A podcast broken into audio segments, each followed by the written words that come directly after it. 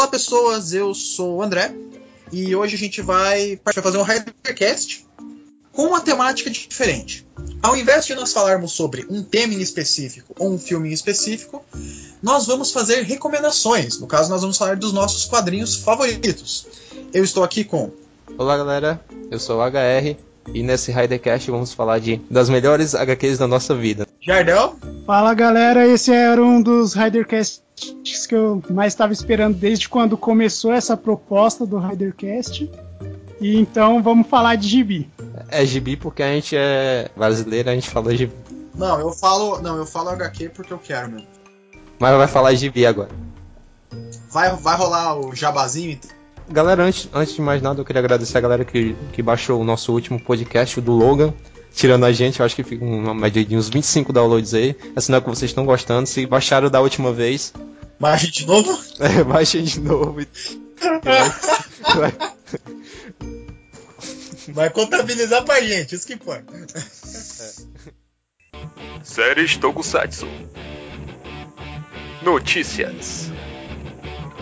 E muita, muita zoeira. Universo Rider.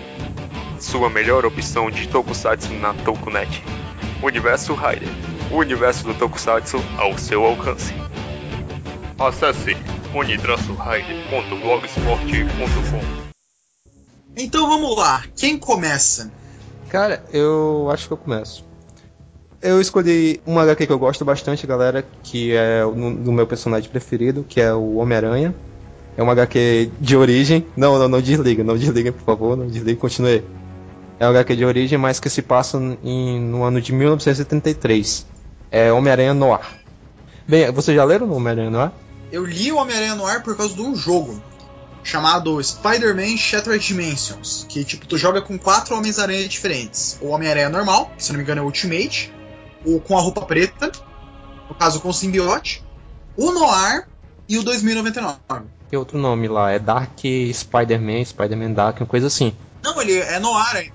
Ainda é Noir? Porque Noir, é, a HQ não é bem Noir, né? Porque não é tudo preto no branco, né?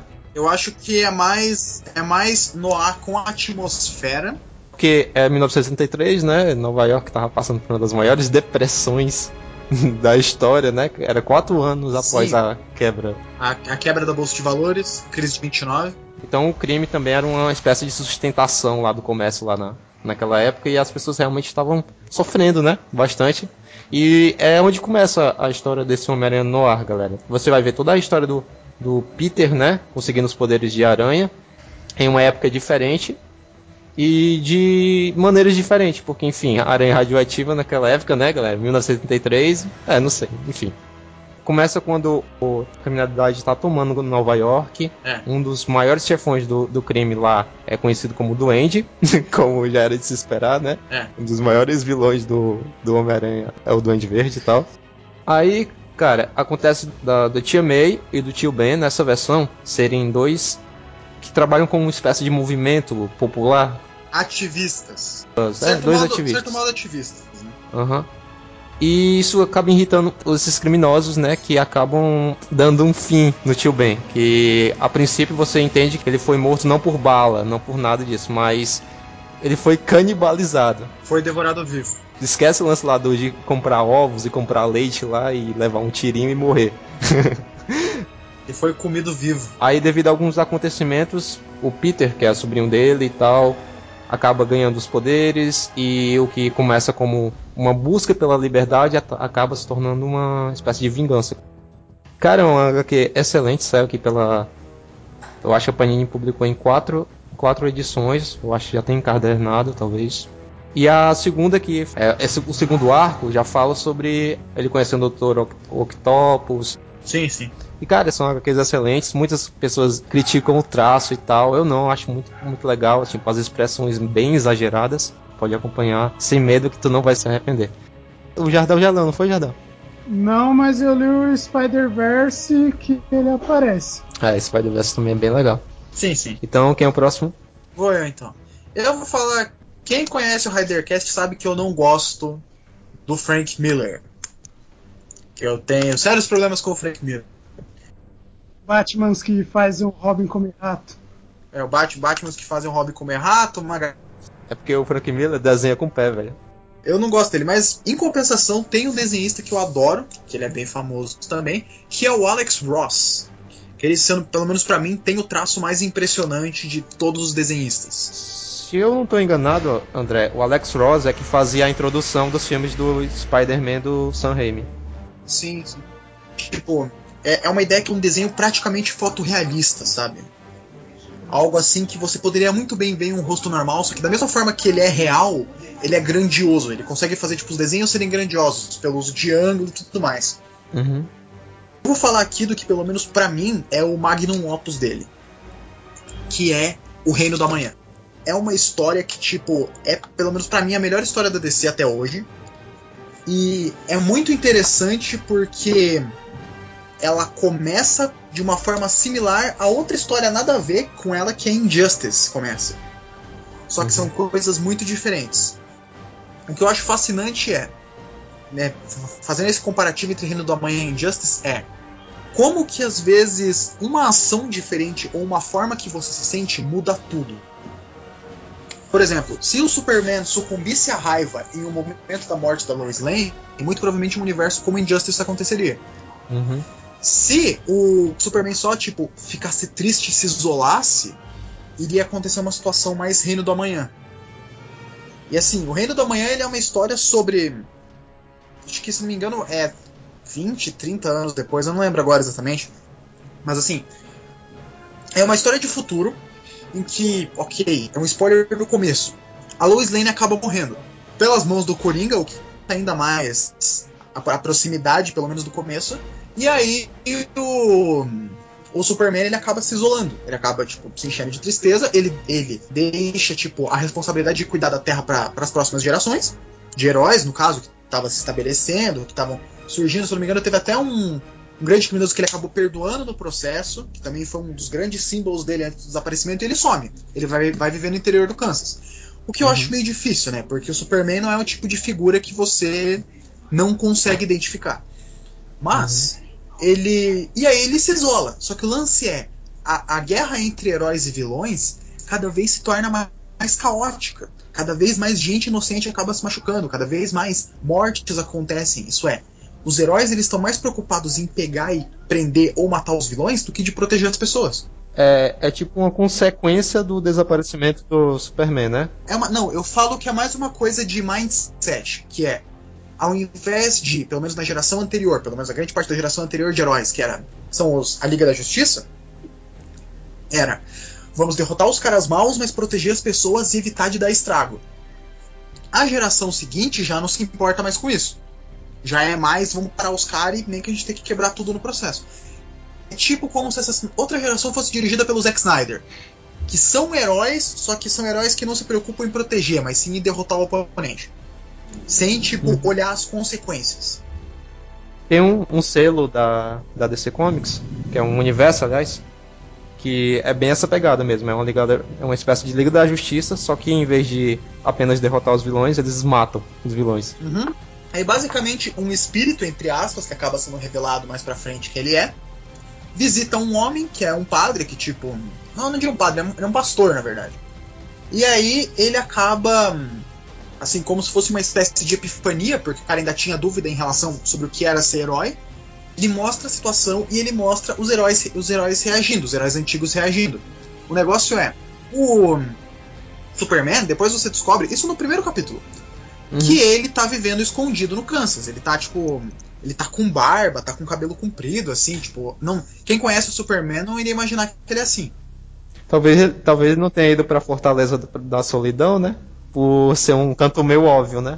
Tipo, ele foi mais pra um. Ele foi se esconder. Ele virou o Serjão Berranteiro. Ele virou o Serjão Berranteiro, basicamente. Só que, tipo, o Serjão Berranteiro se fosse batata doce e frango todo dia.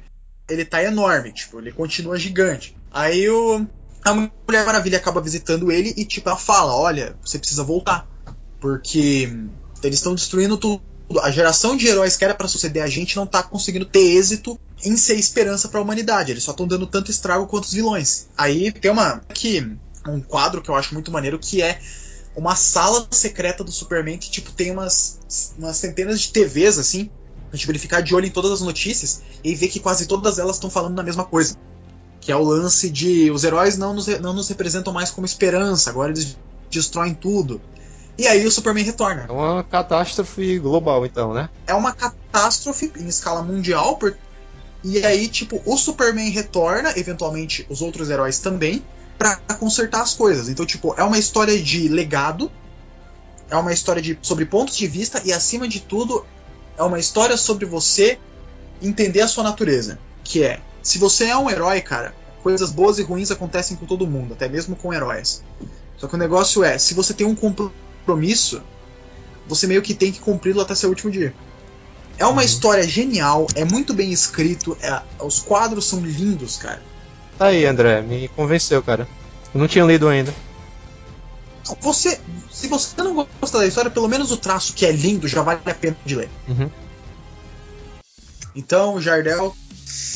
Então, agora a minha primeira HQ vai fugir um pouco desse nicho de super-heróis que a gente está falando, porque eu vou recomendar Scott Pilgrim, né, que é uma HQ canadense que conta a história de um jovem na casa de uns 20 e poucos anos que tem uma banda de garagem e se apaixona por uma entregadora chamada Ramona Flowers, toda semana troca a cor do cabelo.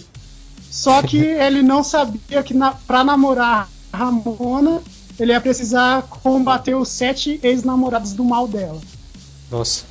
Scott Pilgrim é uma HQ totalmente fora do comum, é totalmente nonsense. E ela é impressionante por causa disso. Puxada pra comédia e. E é uma das minhas HQs favoritas fora desse âmbito de super-heróis e tal.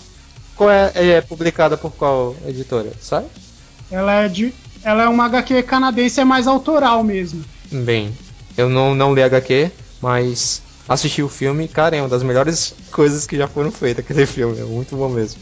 Então é isso que eu queria destacar. Né, falando sobre o filme, ele consegue ser um sucesso não na época né, de bilheteria, mas ele é um cult na internet, porque ele consegue transportar para a tela de cinema tudo que acontece na HQ, né, de de forma quase literal, né? Então ele é um filme que ele não tem vergonha de fazer referências a games, referências visuais, inclusive, né, o Kamen Rider que está em andamento no Japão agora, o X8, também bebe dessa fonte de conseguir usar elementos do videogame no filme e fazer isso de uma forma totalmente descontraída e sem medo de ser feliz. é, é na minha opinião, uma das melhores adaptações de quadrinho feita para o cinema, Scott Pilgrim. É. é. a única diferença mesmo é que corta algumas partes por causa do é, tempo. Mas, isso... mas fora isso é perfeito. É legal esses pequenos pontos de diferença ou algumas partes que eles cortam do, do filme para não ficar tão igual a aqui. Uhum. Fala galerinha, aqui é o Rodrigo Pereira. Download de séries clássicas, matérias, Planetcast, fanfiction e muito mais você encontra no Acessem e confiram. É, a HQ que eu vou falar agora é uma das HQs. É coisa de louco, velho. É uma, pra mim é uma das melhores HQs que já foram feitas. É, não teria como eu não falar dessa HQ aqui, que é Planetary. Já leu Planetary? Jardel? Não. Tem que ler, cara, com certeza você vai adorar. Ela é escrita pelo Erin Ellis e desenhada pelo John Cassidy, que inclusive ganhou três Eisners por causa dessa HQ. Para mim ela é maravilhosa e também como o Scott Pilgrim é lotada de referências. Essas referências elas não atrapalham, ao contrário do que muitas pessoas pensam, não atrapalham. Eu acho que talvez teria algum paralelo que eu poderia fazer entre essa HQ Planetary e outra, poderia ser o Liga Extraordinária, pronto, um quesito de referência. A primeira faz referência aos heróis Pups, que são aqueles heróis de do começo da década de 1900, Doc Savage, Fantasma, sim, sim, Fumancho. Entre eles, essa primeira HQ faz referência a eles, a segunda já faz referência aos kaijus, que são os monstros japoneses, e vai fazendo referência a cada edição. São 27 edições. Cara, pra mim é perfeito. E eu tô falando dela, tô falando dela, mas não falo o que, que é realmente o Planetário, né? Planetário, na verdade, é uma organização misteriosa, né? Chefiada por um homem, conhecido como apenas como o Quarto Homem, Só isso. A gente tem algumas dúvidas de quem ele seja, né? E tem três agentes, que é o Elijah Snow, que é o cara que controla a temperatura ambiente. Tipo, ele torna o que é quente, frio, assim, em um piscar. Tem a Jaquita Wagner, que é, é rápida e vulnerável. E tem o baterista, que consegue se comunicar com computadores. Cara, é muito boa a HQ, eu espero que vocês é, procurem, né, comprar, né? Não vão baixar campo, porque, pelo amor de Deus, né? E eu gosto, gosto bastante, é uma das HQs que tá no meu Kokoro, sim, fielmente, é, então é a que eu escolhi falar aqui. Acho que já é sua vez, André, de novo. eu mencionei que eu gosto muito do Alex Ross, então vai aí mais uma história do, do que foi desenhada pelo Alex Ross. Basicamente é o seguinte, Alex Ross ele também fez histórias da Marvel, e pra mim essa é a minha história predileta da Marvel dele, que é Marvels. O roteiro é do Kurt Busiek, mas o, o traço é dele. Basicamente, ele se passa num período de tempo que é entre 1939 e 1974, e é tipo uma história pelo universo, que mostra tipo a história e a origem de vários super-heróis da Marvel a partir do ponto de vista de um fotógrafo, que é o Phil Shadow. Então, tipo, ele mostra eventos como o surgimento do Tocha Humana, a, a, a aparição do Galactus, o, é, mostra tipo a volta do Capitão América e do Namor. Como se fosse nós presenciando um evento heróico meio da rua. Isso é um detalhe que eu achei bacana e é uma coisa que não é muito explorada. Só que tipo, esse nesse no caso é uma coletânea. E da mesma forma que os tempos passam, outras situações acontecem e o personagem muda de opinião com o tempo. É, o interessante dessa HQ, cara, é que ela, ela além de ter uma história bem bacana, ela é bonita visualmente e é o traço do Alex Ross te faz querer ler do começo ao fim a HQ, o que é bem bacana. Para mim é uma das melhores histórias já feitas. Tô dando muito valor, tô dando muito valor, mas é bom nesse nível. Pois bem, Jardel, então agora eu vou falar de um título que é bem recente, né? E já começando uma introdução, recentemente houve uma polêmica gigantesca com respeito à Marvel, né? Falando a respeito da diversidade, que ela tá colocando isso demais nas HQs dela, e isso é um problema na visão de alguns leitores mais antigos. Mas o que as pessoas não entendem é que, na verdade, os leitores antigos não têm problema necessariamente com isso, e sim com o fato das histórias hoje em dia estarem sendo ruins. Né? Então não adianta você culpar a diversidade pelo fracasso de vendas, sendo que o problema é não ter histórias de qualidade. Então eu vou falar de um personagem criado recentemente, que é, na minha opinião, o melhor personagem da última década, né, nas HQs, que é a Kamala Khan, a nova Miss Marvel. A Miss Marvel, sim. Cara, Miss Marvel é um dos quadrinhos mais sensacionais que eu já li. E ele consegue ser uma HQ que, com, que conversa com qualquer público. Eu mesmo acho que é uma das HQs que eu mais me identifiquei lendo, né? Ela consegue trabalhar vários problemas sociais. Ela não precisa levantar bandeiras toda hora para falar alguma coisa. E ela é uma adolescente muçulmana, inumana e filha de imigrantes nos Estados Unidos. História sensacional que eu recomendo ler mesmo. Eu tentei falar de um HQ que eu li quando era criança. E, cara, foi talvez um. Eu assisti o filme e fui ler essa HQ depois. Um tempo depois de ter assistido o filme. Cara, que é Homem-Aranha de novo, mas enfim, é Homem-Aranha Knight. Vocês conhecem o selo Knight, é um selo mais meio mais infanto, juvenil, adolescente. Uhum. E, cara, conta a história, o Homem-Aranha tentando lidar com os problemas na, na rua, né, dos, como, como Homem-Aranha, e os problemas de Peter Parker. Aí você pensa, ah, de novo, isso é direto nas HQs. Não, não. Nessa HQ é retratado de uma forma muito melhor e muito mais bem realista.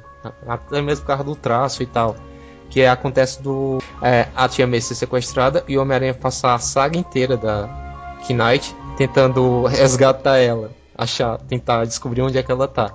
E, cara, esses momentos, cara, são os melhores, porque ele, ele vai em reencontros na, na, na, época da faculdade, na época do colégio, e quando ele tá lá, vem muitos vilões que atrás dele acabam ferindo amigos dele, amigos da época da, da faculdade. Isso tem um peso muito grande com o Peter. Então, é um HQ que eu recomendo bastante. Agora eu vou recomendar um negócio complexo. Eu vou recomendar uma grande saga. Todo mundo que lê quadrinhos do DC pelo menos deve ter visto as histórias da saga. Mas eu terminei de ler com muito custo A Noite Mais Densa.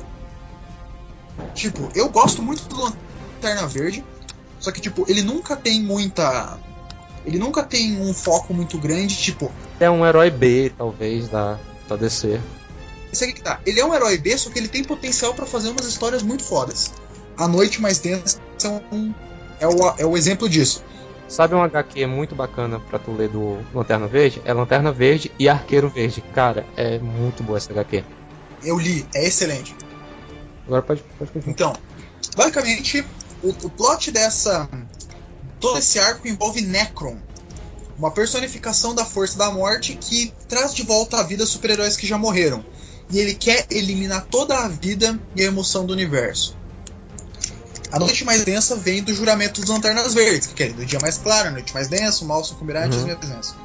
E aí, basicamente, essa história ela conta sobre os, o espectro emocional, fala sobre cada uma das tropas e cada um dos seus. dá muito mais detalhe na lore do Lanterna Verde.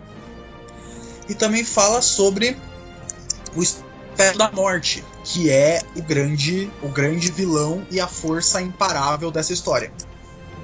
Ela é muito bacana. Ela, tipo. Ela é enorme. Tem, tipo, um monte de quadrinhos. Tipo, vai de. Do próprio Lanterna Verde a histórias como Shazam. Porque tudo isso envolve essa saga da Noite Mais Negra. E, tipo, tem. Tem, por exemplo, Noite Mais Negra. É, Batman, Noite Mais Negra, Titãs.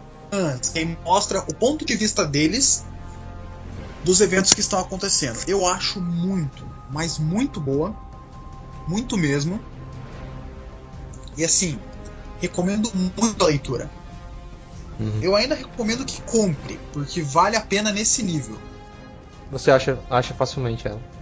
É, tipo, ela foi publicada, ela foi publicada no Brasil pela Panini, inclusive.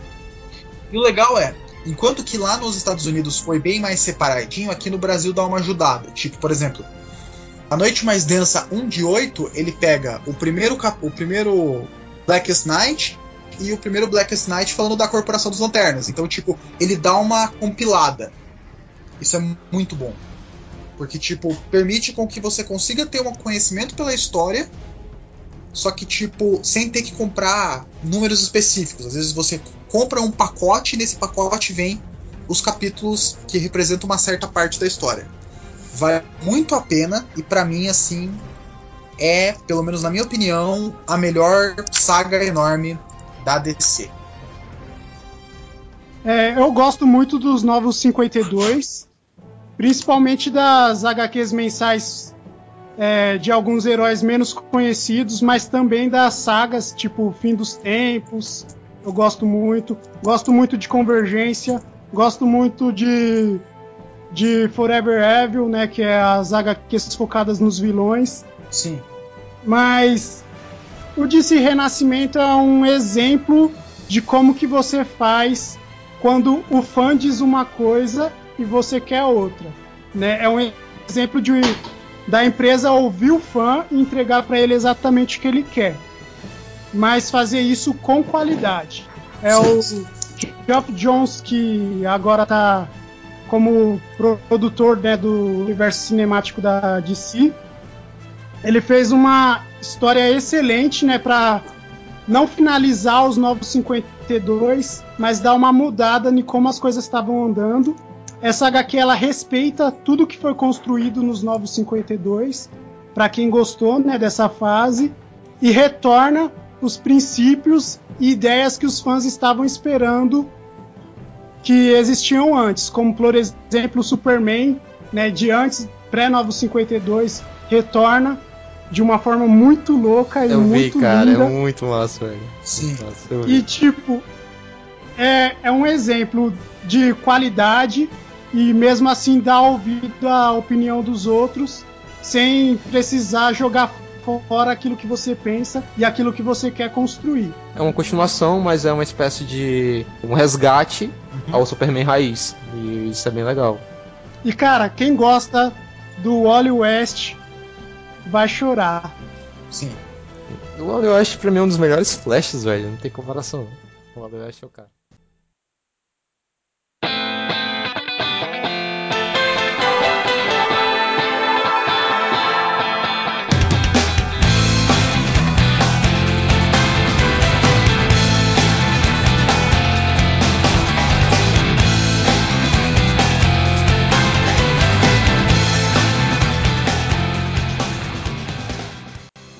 Bem, considerações finais. Foi bacana falar disso, entender mais os gostos dos meus colegas, achei bem interessante. Grato por participar, grande abraço a todos e se cuidem.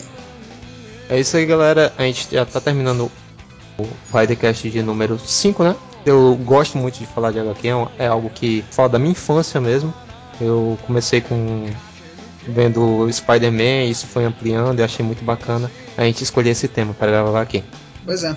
É, eu espero que a gente faça mais podcasts como esse, recomendando coisas, né? Como a gente fez com, com o de Samurai, agora com HQs, porque recomendar é bom demais, tanto pra gente, né, que tá falando, quanto para vocês que vão poder conhecer mais sobre as obras que a gente gosta. E eu gostava muito quando a gente fazia isso no, no cast, mas como agora com o Ridercast tendo essa proposta, dá pra gente falar melhor. Então, eu mesmo descobri alguns títulos que, que podem me interessar e que eu vou procurar para ler. Espero que com vocês seja a mesma coisa. A mágica de você fazer um programa desse é que às vezes, como às vezes você não sabe plenamente a opinião do teu colega, então tipo ele pode recomendar um negócio que você nunca viu na vida. Pois é. A maioria das HQs que a gente tipo- recomendou aqui foram HQs diferentes, assim, distintas, não foi? E é bem bacana. Eu recomendei as obras do Ross, porque eu foquei no traço e na proposta. E, mas também recomendei uma grande saga. Recomendei Planetário, que eu acho que não poderia faltar aqui.